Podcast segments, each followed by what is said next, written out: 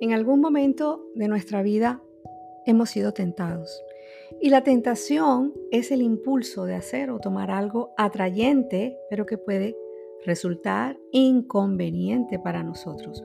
Unas veces la hemos soportado, otros hemos cedido ante ella. No siempre es fácil vencer la tentación, sobre todo cuando a uno le gusta mucho algo. Es fácil rechazar lo que a uno no le gusta.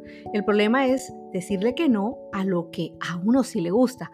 A una eh, Coca-Cola heladita y con el hielito que sobresale del vaso o un postrecito de chocolate o una cerveza.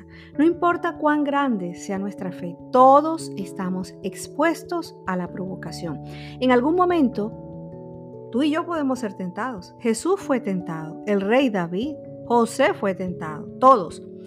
En el caso de David fue tentado por sus propios deseos. En el de José lo fue por los deseos de otra persona.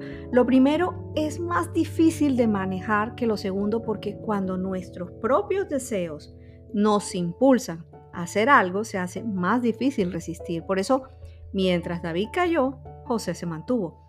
David, por provocar esa situación, terminó envuelto en un escándalo moral. El problema no fue la mujer, lo bonita que era, ni siquiera el hecho de haberla visto sin ropa. El problema era lo que había en el corazón de David en ese momento.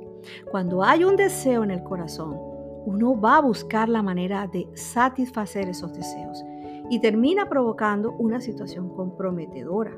Después de ver a Betsabé, David la mandó a llamar y terminó involucrándose con ella.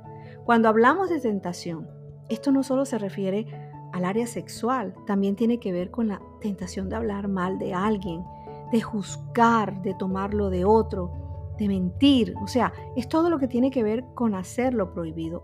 O sea, es ese impulso de hacer algo atrayente, pero que puede resultar muy inconveniente.